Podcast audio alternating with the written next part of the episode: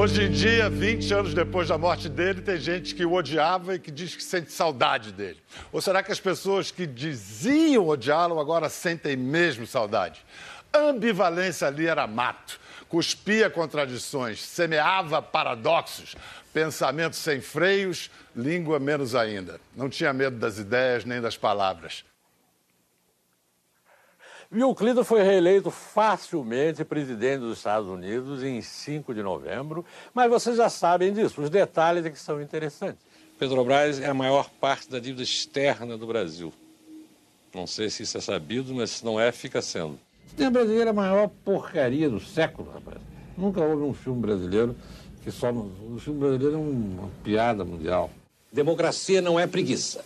Tem de haver rigor nos critérios. E as palavras gostavam dele, se entregavam no papel e se sabiam bem em sua voz lambida, emitidas aos soquinhos, como lhe disse uma vez, para seu imenso orgulho, um motorista de táxi carioca. O New Yorker Paulo Francis era um carioca da gema, devotado amigo de seus amigos como esses três amigos, os escadas mais felizes da paróquia, seus companheiros de Manhattan Connection, Lucas Mendes, Nelson Mota Obrigado. e Caio. Obrigado. Obrigado. Chamar alguém, não sei quem, o maior da paróquia, aliás, era uma expressão franciana, tentando ser coloquial. Só para te, te contrariar, o Francis dizia o seguinte: as pessoas que me leem acham que eu sou coerente, firme, sem rumo. Estão completamente enganados. Só, só, as pessoas burras não são contraditórias. É. Eu acho que o Lucas definiu. Paulo Francis foi o chacrinha do telejornalismo. Grande, Lucas. Sabe que ele... Não foi? Eu acho que ele tinha, se botasse um chapéu nele dessas coisas, que ele tinha um jeito de chacrinha. Que ele podia. Mas ele tem, tem um outro personagem não. com que ele é comparado. Você achava Contaram para o Francis que ele parecia o Paul Newman. Não, isso é uma outra sacanagem. É, história. Não, ele acreditou, ele acreditou.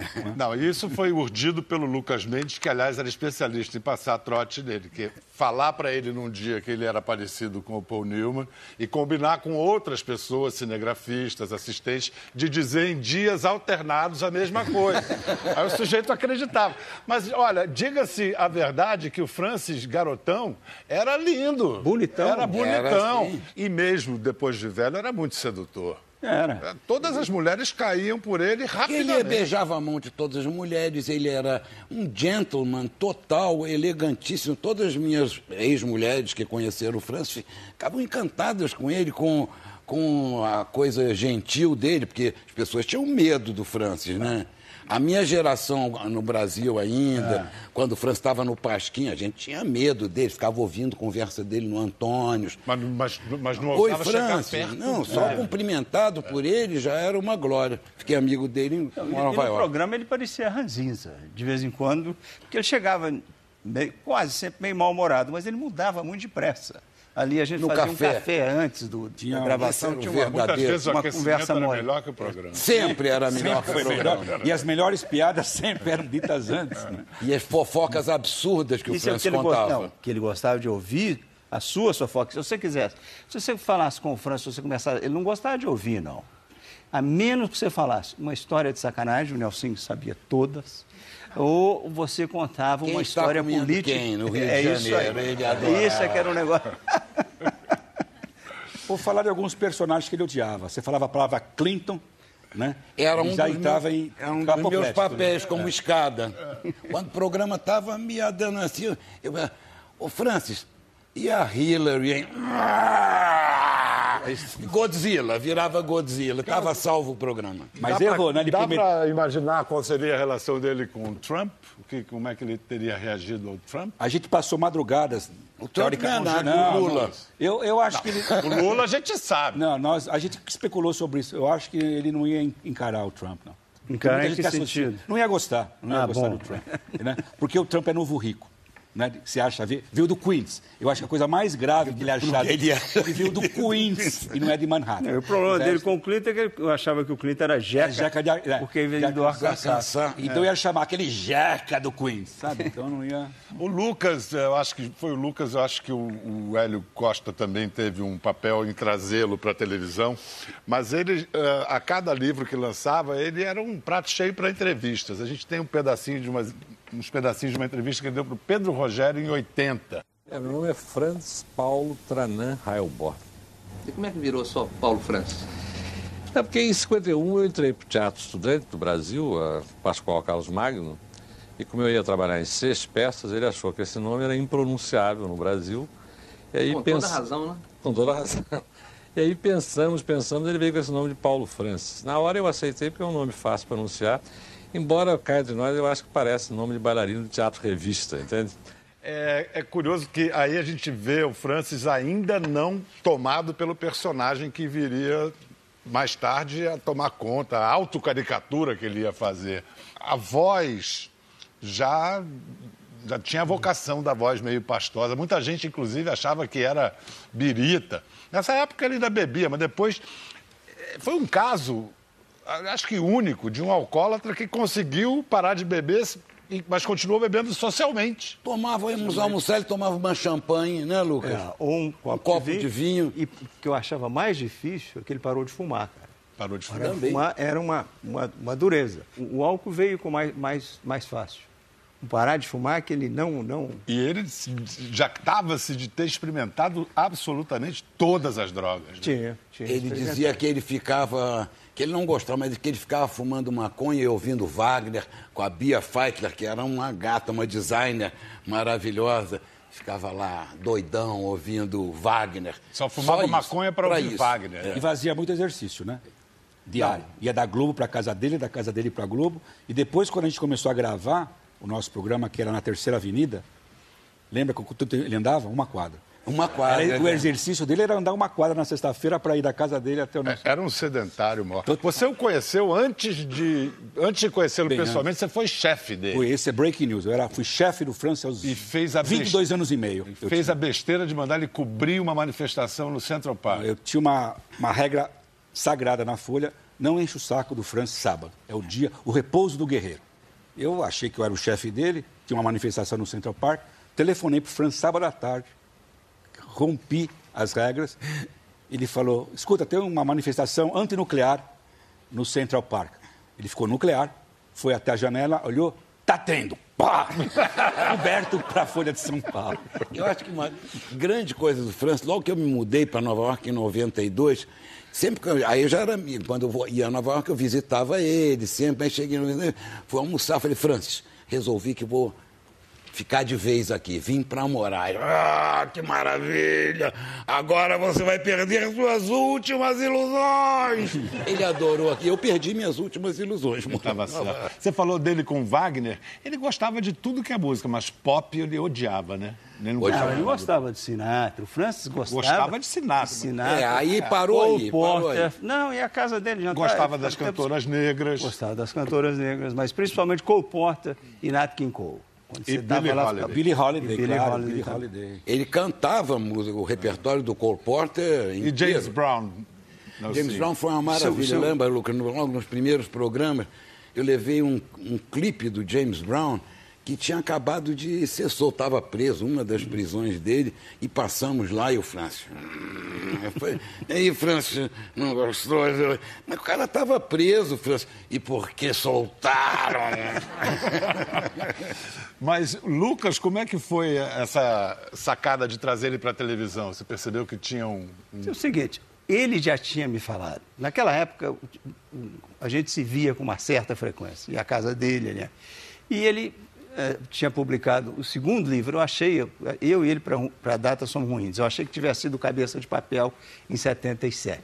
Foi o Cabeça de Negro, que era mais perto do- da entrada dele para a Globo. Ele falou, Lucas, eu acho que o negócio... Sempre dando uma dica, que ele queria fazer televisão. Então, ele era amigo do Armando Nogueira, o Armando estava lá, e eu também via o Armando, que era o diretor do departamento de jornalismo, falei, olha, será? O Francis queria fazer televisão, mas o Francis tinha um problema porque ele tinha insultado a família Marinho, de todos os jeitos. E aí, mas ele, falou, não, isso aqui era uma outra época minha. E o Armando também achou. Além disso, ele era muito amigo do Otto Lara Rezende, o Francis e o Armando. Então, o Armando falou, olha, você faz uma entrevista com o Francis. Não conta para ninguém, só você e o cinegrafista. Manda para mim e eu vou levar para o doutor Roberto. E daí, em pouco tempo, ele liga para o Hélio Costa e fala, o Hélio, convida o, Francis para fazer um, alguma coisa na Globo. E era o Jornal da Globo. E ele ficava ali numa parede, com a câmera. Era um negócio muito camisa de força. Então eu falava, pô, e ele quando estava solto conosco na redação, o Francis era engraçado para burro. Ele, gostava de contar história, não gostava de ouvir você falar em política com ele, porque só ele podia falar. Eu falei, pô, esse cara, se, quando eles me chamaram aqui para apresentar um programa, eu tinha saído da Globo e, tava, e, e, o GNT queria fazer um programa semanal, um programa internacional. Me chamaram e eu falei, pô, é uns 60 minutos, que é o sonho de todo jornalista repórter, é fazer uns 60 minutos, que é um Globo Repórter americano. Então, e ele, eu falei, tá ótimo, gente, tá, tá, eu tô afim de fazer isso, quanto é que você tem?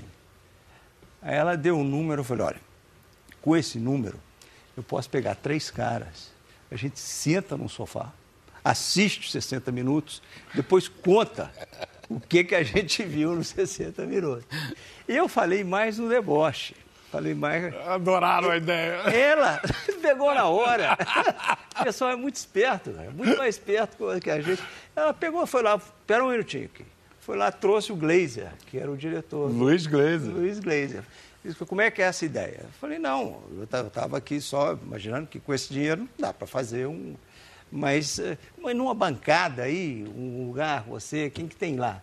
E eu falei, bom, tem lá o Francis, e eu não sei quem mais. E aí o Francis, às terças-feiras, almoçava com o Hélio Gaspar, no restaurante chamado Bravo Gélio. Então, eu fui lá, o Francis disse sim imediatamente. O Gaspar disse não imediatamente, mas educadamente. É, o Gaspar não tira nem retrato, quanto mais... Não tira retrato. É, é. Vamos, vamos chegar já no Conexão, mas agora vamos mostrar um pedaço dessa, desse início do, do Francis é, na televisão, que é um, ele era um comentarista cultural imbatível, né? Ah. E então a gente pode ver parte de uma matéria que ele fez, é uma crônica sobre o início da febre de exibicionismo generalizado, ali então restrita a celebridades. Mas é um Francis que aparece aí escandalizado, quase moralista, diante de uma pilha de livros sobre as intimidades da vida sexual de artistas. Imagina hoje. Hein? Imagina hoje. Parece haver uma verdadeira epidemia confessional no mundo, como nós veremos examinando esses livros, que discutem nos mais ínfimos detalhes a vida sexual de pessoas que não têm o menor interesse. Há quem considere que isso é liberação, emancipação, contestação. Os moralistas rastaqueras acham que é uma queda de valores. Há uma terceira opinião. Mas eu vou dar antes um exemplo. Esta aqui é Sally Fields, uma atriz de quinta categoria, mas que ganhou o prêmio da Academia o ano passado. Deu uma entrevista ao Washington Post, que é o segundo jornal do país, escrevendo o romance dela com Burt Reynolds. Ela diz: Eu adorava o Burt. Se ele me pedisse, Sally, posso cortar a tua perna até a nádega? Eu diria: Pode, Burt, leva a perna. Isso é liberação? É imoralidade? Não. É burrice e narcisismo barato.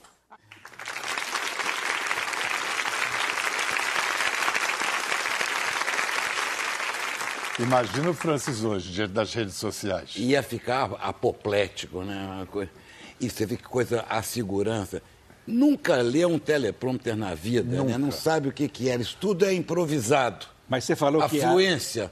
É, é, as redes sociais iam, iam, iam ficar apopléticas ele, ia, e vice-versa. As redes sociais também ficariam muito apopléticas com o França. Então ia ser o. Aí a estrela dele. Ia ser estrela, ia ser uma, uma, um casamento perfeito. Uma simbiose entre ele e redes sociais. Mas isso que, o, trânsito... que o, o Nelsinho falou, não é bem que ele improvisava, ele escrevia dentro da cabeça dele. É. Se fosse necessário repetir, ele repetia como se tivesse escrito no isso, papel. Mas só que estava dentro da cabeça dele. Uma vez eu vi ele terminar umas duas laudas, duas laudas e nenhum advérbio. É, que maravilhoso. E tem ele, um, um vídeo dele famoso também, ele fazendo um comentário enorme, de uns três minutos assim, e ele final, sem uma hesitação, três minutos, quero ver. E eu nunca vi igual, nós somos do ramo. E aí, Agora- não e aí tocava o telefone. No meio da gravação. Mas, mas aí tinha alguém que fazia uma sacanagem com ele, né, Lucas? Não, essa eu não fazia, não. Eu fiz outras. Mas essa não. Essa, a- ele falava antes de ele gravar, que ele não escrevia mesmo, não. Ele sentava ali e ficava memorizando o que, que ele ia dizer. De vez em quando escrevia uns rabichos, assim, que ninguém entendia, nem ele. E aí ele sentava. Pronto, estamos. Aí ele começava. E, e ele avisava: manda barras as chamadas para cá, não deixa passar a chamada para a redação. E ele estava no meio do negócio, entrava a primeira chamada. Ele parava. O que que eu... Mensagem novo. Mensagem. Hora que vinha a segunda, era uma explosão. Mata esta portuguesa, filha da puta. Que era a importação maciça de tecnologia dos países avançados. Puta que pariu, mas só quebrando a porrada essa capinha. Essa merda dessa gente não tem nem direito de viver. Chernobyl é um bom exemplo. Ele confessou tudo de público e puniu os responsáveis da puta que o pariu dessa portuguesa. Entende?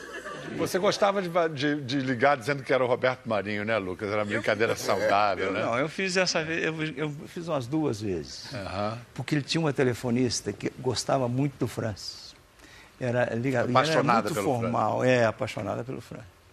Então eu ligava da minha sala, eu via a telefonista e falava, o Paulo Francis está aí? Ou não, não chegou ainda não. Por que horas que ele chega? Olha, é, chega por volta de 11. Diz que, que eu liguei para ele. Aí ela fala, olha, o Roberto está te procurando. Ele fala, pô, o que o Roberto Marinho quer comigo? cara?" Uns dois dias depois eu ligava e falei, chegou? O Paulo Francis falou, não, não chegou ainda não. Pô, que horas que ele chega? Não é, não é 11? Esse comunista, viado, eu pago essa grana toda e, e ele não chega aí. Ela, viado, doutor Roberto. é, Desculpa, Roberto. desculpa." Que absurdo. E ele ligava, doutor Roberto, fala, pô, tô ligando de volta, não liguei pra ninguém. Muito saudável. Isso era o chefe do escritório, hein? prudente. É, Olha que beleza. Prudente, Mas prudente. na- a- o, o escritório naquela época era um escritório, a gente falar, muito bem humorado. Agora, o curioso é que essa imagem assim pública, violenta, arrogante, escondia um homem muito terno, muito doce. Era aquela coisa meio Mário Faustino, tanta violência e tanta ternura. Isso mesmo. Tem uma, uma coisa que ele diz né, em uma entrevista ao Zé Castelo. Aos sete anos fui arrancado dos braços da minha mãe e atirado às feras de um internato na ilha de Paquetá. Atribuo todo o meu sarcasmo e a minha agressividade a essa brutal separação. E olha o que ele confessa no Manhattan Connection. I got rhythm, I got music, I've got my girl who could ask for anything more. Isso! O que mais que aconteceu em 1930? 1930, a coisa mais importante que aconteceu foi eu ter nascido. É uma época, 5, 6 horas por dia. A grande parte do meu conhecimento literário se deve a esses anos. 14 anos? época. Depois você. Passei Depois você 10 anos, pelo menos, lendo Não, é 5, verdade. 6 horas por dia. Eu passava toda a tarde lendo quando eu era estudante. E à noite saía para o prazer. O negócio dele era arte, era literatura. A arte era o grande prazer. No, no fim era balé, né? Mas ele tem um Mas ele, grande era, livro, ele, é? ele começou no jornalismo como crítico Como teatral. crítico teatral. Mas ele ficou meio taradão por política. Depois as coisas mais Não, bizarras. é isso aí. Você, Na, na época da Folha de São Paulo, um dia, num domingão, a gente não tinha espaço no jornal, aí chegava a Turma do França. Ele queria escrever sobre a guerra civil na Namíbia. ele acordou preocupado com a Namíbia. E vinha aquele negócio, e era mandamento. França mandou, não corta uma linha. Sabe, era proibido cortar linha porque ele estava preocupado com a Namíbia Aí naquele tinha um dia. chute ou outro, assim. Não. que tinha, tinha. Era muito bonito ver o êxtase dele com a arte. Era ouvindo Wagner, ouvindo balé, ou indo ao Metropolitan. Ele Quando ele fala lá. no Manhattan, eu quero ser o fantasma do Metropolitan. É coisa mais linda. Agora, olha os carinhos que ele faz aos, ato- aos atores e aos músicos. Ator, se cair de quatro num dia de chuva, só levanta com guindaste. E diretor é inteligente? Alguns, mas eh, não muitos, não. Eu acho que isso é uma coisa mais instintiva. Você viu? E músico só tem plexo solar.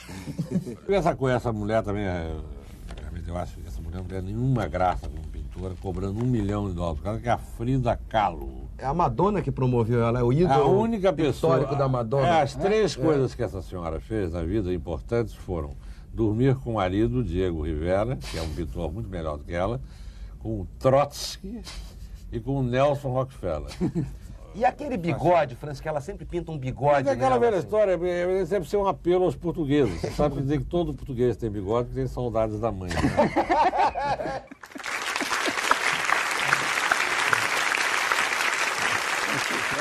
Sem script, hein? Vocês se preparavam? Não tinha como se preparar, né? Pro, pro... O triste é que a gente se preparava não adiantava nada. Não, com o França não adiantava. Não adiantava tinha o nada, roteiro, era um trabalho tinha. inútil, né? Eu fazia, chegava, fazia um roteiro e antes do, e do café da manhã, an- antes do programa, a gente sentava e conversava. Mas aí começava o Nelson a contar coisa de sacanagem, o França interessado em sacanagem, e a conversa não ia para lugar nenhum. Mas, assim, o que chocou muita gente foi a conversão desse trotskista a um monetarista. Eu perguntei, eu conheci o Francis no momento da Um minha republicano, ele se dizia um É, republicano. depois ele virou um republicano. Eu conheci o Francis no momento do mundo, da minha vida e dele, muito incrível, que foi em 89, a gente se, se conheceu na Hungria, depois foi da Hungria para a Polônia, aquele castelo de cartas, o fim do socialismo real. Eu não sei se foi na Polônia, eu perguntei, mas Francis, como é que um trotskista virou um monetarista, né? Aí ele daquele jeito, "Oh, foi uma certa feita em Bruxelas. Eu vi aquela gente toda passando, bem alimentada, bem vestida. É, o que interessa, Pedro, é a paz e prosperidade. Aí ele, ele entrou nessa. Mas a transição do Francis não é, não é só dele. Ele era muito influenciado por uma geração de grandes intelectuais de Nova York que eram de extrema esquerda e fizeram uma transição, se tornaram super conservadores a favor do Reagan. Então ele fez a tradição de alguns gurus ah, da época lá em Nova York. Eles liam aquelas publicações, aquelas revistas que só ele lia no Brasil, né? ninguém lia aquelas revistas. Ele lia e acho que isso ajudou a fazer a cabeça dele morar nos Estados Unidos. Né?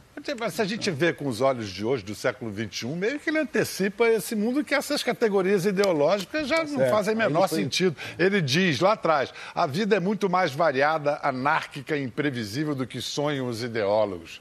É isso. Eu, ah, ainda em 89, estava com ele quando os alemães, quando caiu o muro, e os alemães orientais foram todos para a KDV, para a loja de departamentos, comprar banana e aquelas coisas. Eu falei, Francis, então triunfaram, eu menino, né? Bobo, triunfaram os valores da classe média, Francis. Pedro, o ser humano é de classe média. Era genial, né? Vamos ver algumas coisas que ele disse sobre política brasileira no Manhattan que ainda tem uma triste atualidade. É o único país do mundo que se leva comunismo a sério é o Brasil. E, e é tudo, é tudo bafo de boca. O, o primeiro tiro sai todo mundo correndo. O Brasil sempre é uma ditadura, né? Todo governo brasileiro é ditatorial. O Congresso deu, por exemplo, a Petrobras um verdadeiro cheque em branco para continuar o seu assalto contumaz e maciço à Bolsa dos Brasileiros. Uma questão, antes da gente ir para o próximo segmento. O Francis, na língua solta dele, total descompromisso com o politicamente correto, muitas vezes ele chegava à misoginia e ao, ao racismo. Ele era racista? Não, mas havia uma certa... que ele não resistia a uma piada. Uma piada machista, uma piada eh, racista, ele não, não resistia Não, mas eu não vou- acho que ele fosse racista, porque ele tinha grande admiração por muitos negros. Não gostava do Caio, que era judeu. Não, mas toda a minha vida, pra mim não perguntava se ele era racista, se ele era antissemita. Eu não achava o Franço antissemita. Agora, do racismo, eu acho que havia uma coisa. Ele cruzava, ele chegava ali na fronteira, uma certa insensibilidade. Tinha essas coisas um pouco ali na jeito- fronteira, sabe? De qualquer podia- jeito era melhor que quando às vezes o programa ele não estava gostando, ele dormia, né? Ele fingia que. Ele saía fora do ar. É, ele saía do, Francis, do ar. tá no ar, tá no ar o pro... Olha, antes da gente entrar no capítulo final na vida do nosso querido vou mostrar um negócio para vocês que vocês talvez nunca tenham visto. É, ele, apesar de má vontade com o pop, ele virou um ícone pop, Com né? uma figura totalmente pop. A ponto que ele virou destaque no video show, de um ping-pong no video show. Vocês nunca devem ter visto isso. Esse jeito de falar. Olha, já me disseram que é português falado com inflexão inglesa, mas eu não sei. Eu só descobri que falava assim quando me vi falando assim na televisão, que extrai todos os nossos segredos. Rio, Nova York ou Brasília? É Rio, ok, Nova York, ok. Brasília, nem morto. Se eu morresse em Brasília, eu ressuscitava como Drácula e ia assustar os políticos. Ironia, um estilo? Não é uma questão de sobrevivência. Se eu não fosse irônico, eu acho que já teria desaparecido há muito tempo de, de depressão. Cavalheiro, apesar de irônico? Mas sem dúvida alguma, eu sou um gentleman, um cavalheiro perfeito, uma pessoa amável, de fácil acesso. E as feministas? Olha, é realmente é uma tribo que me cansa um pouco, inclusive porque fala muito alto. Eu acho que uma mulher com uma voz suave consegue muito mais do que uma mulher berrando. A imprensa brasileira? A imprensa brasileira devia ter mais personalidade, mais opinião, quer dizer, dizer as coisas como elas são, como eu faço, por exemplo. Um filme inesquecível. Recível a Mulher Inesquebeca, ou Rebeca, a Mulher Inesquecível, que eu vi outro dia com Laurence Olivier e João Fontaine. Bons tempos aqueles, sabiam fazer cinema. Escândalos no Brasil. Rotina, um pouco mais intensa do que de hábito, mas toda a minha vida eu ah, acompanhei a vida política brasileira e é um escândalo atrás do outro. Nada de novo. Você é elitista? Olha, elitista vem da palavra em francês elite, que quer dizer os melhores. Eu procuro ser um dos melhores da minha profissão e na minha vida. Há algo mal nisso? Invencível a mulher Nesquebeca é demais. Fala, Lucas. A gente falou no começo com quem ela era parecida e agora eu lembrei. Ele dizia que a melhor imitação dele era o Chico Anísio imitando ele. Porque o Chico Anísio tinha conseguido botar um sorriso que não dizia o que ele estava falando. Ele ria, o conteúdo era outro, não era para rir. E ele, que ele se sentiu, um, naquele dia, ele se sentiu um produto de arte. Praticamente desapareceu a pequena cicatriz do lado direito do nariz do presidente Ronald Reagan. Nada de nova cirurgia. E ele gostava muito do Hubert imitando ele. Hubert fazia, Hubert do Cacete fazia um número que era, no show deles, era o Francis cantando a Garota de Ipanema. Olha que coisa mais linda, mais cheia de graça. É ela, menina que vem e que passa no doce balanço a caminho do mar. Depois do intervalo, a gente vai falar das causas da morte do Francis, mas eu acho que uma delas. Francis, nessa época, ele estava muito bem de vida, era talvez um dos melhores salários do jornalismo brasileiro. Mas ele sempre teve muito medo de ficar velho e pobre, né? Muito medo de ficar pobre. Velho ele não falava, ele não se queixava, quer dizer, ele pintava a cabeça. Eu digo, mas, ficar mas pobre ficar velho. pobre, É. e isso ele, ele ficou aterrorizado quando ele chegou em Nova York e ele não tinha dinheiro. É, E mas, ele achava que isso podia, mas aí, podia continuar. na, década, na década de 90, já com grana, ele viajava. E eu achava, eu acho, eu tenho quase que era o jornalista mais bem pago do Brasil. Eu acho, com certeza. Porque o que ele ganhava só no. E ele falava, não acredito que eles me pagam, pra, que eu ganho para falar isso aqui. Não fala alto isso, não. Vão- Mas Vai achar que é fácil que a época, gente faz. Naquela época eu media o tempo. Quanto ele falava, quanto o Caio, quanto a gente falava. Ele falava no máximo 16 minutos. Aí dava para contar as palavras enquanto ele ganhava Por palavra. palavras. e ele falava, não acredito. Isso era o menor dos salários dele, porque ele tinha Mas um a salário... conta não é essa. A conta é todos os anos que ele pastou, pô, para chegar ali. É, ganhando uma miséria. né? É, que E ele, não, e né? ele não gastava. Nos últimos anos, ele começou a gastar Viajando. viajando para Paris, viajando de executiva, Pra ficando no Veneza. hotel em Veneza ali, visitar o Maynard e deixava o, o, Ivan Lessa puto, porque ele chegava lá no Harold's e comprava seis cachemirs da mesma, Da mesma Só variava na Lessa, Mas ele porra. tinha, é, ele tinha essa mistura, ele era muito pão duro e muito generoso ao mesmo tempo. Era Era. previsível o dia que ele ia ser generoso ou É, sempre ele emprestava preocupado dinheiro. com os amigos, sempre isso. Quando eu cheguei Você em ajudava, Nova York, eu assim, não tinha ideia disso. Veio por acaso o Manhattan Connect, queria fazer, fui lá para fazer uma pequena gravadora para lançar música brasileira. tal. Ele não se conformou, imediatamente me arranjou um, um emprego no Estadão. para fazer uma coluna no Estadão, falou com a Luiz, mas no dia seguinte eu estava empregado. Depois ligou para não sei quem de uma outra revista, eu fiquei andando, além do Manhattan Connection. Né? Ele me arranjou, eu não pedi nada. Né? A coisa, ele estava. Ih, fulano foi mandado embora. Precisamos resolver a vida desse cara. Depois do intervalo, as causas da morte de Paulo Francis. Sedentarismo, cheeseburger e um processo de 100 milhões de dólares. Em instantes. Bem-vindos de volta à nossa conversa em memória de Paulo Francis nos 20 anos de sua morte, com Lucas Mendes, Nelson Mota e Caio Blinder. No dia 13 de outubro de 1996, no Manhattan Connection, Paulo Francis disse que todos os diretores da Petrobras tinham contas na Suíça. Os diretores da Petrobras, todos põem o dinheiro lá. Tem contas de 60. Um amigo meu. Olha, que é- olha que dá processo esse Um, troço, advo... hein? Vai dar não, processo. não, um amigo Ah. meu, advogado, eh, almoçou com um banqueiro suíço e disse, olha, bom mesmo é brasileiro, viu? Porque esses milionários aí, esses árabes, eles põem um bilhão de dólares, dois bilhões de dólares, mas uma semana depois eles tiram.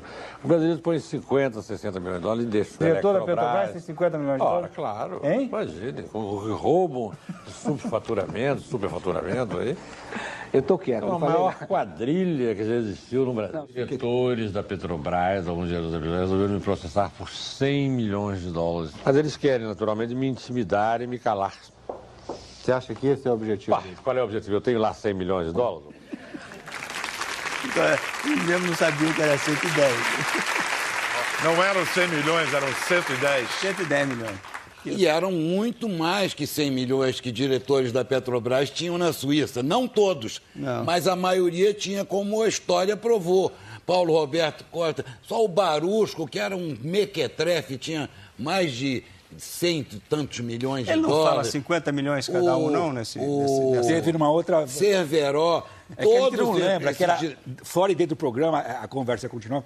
De fato, a gente está certo. Ele erra os números, mas erra na, na avaliação do, do estrago. Ele já perce- né? percebeu o cheiro do. Já tinha um esquemão na Petrobras desde essa época, né? Você foi atrás, né, Lucas? O- Não, Anos fui depois, você chegou na juíza. Depois, quando começou a Lava Jato, eu comecei a fazer, a gente começou a procurar e encontrou uma nota no Anselmo, dizendo que em 2001, olha, quatro anos, cinco anos depois do Francisco, quatro, dizendo que os diretores da Petrobras tinham sido condenados ah, por corrupção e os, os bens foram confiscados.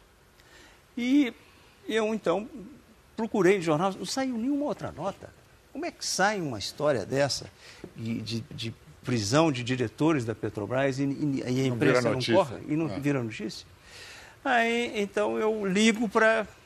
Quem era a juíza desse caso? Ah, eu ligo, ela tem o telefone, eu falo, escuta, desembargador, houve esse processo, a senhora está... Estou lembrado, eu condenei esses caras, confisquei. Falei, e o que, que aconteceu com eles?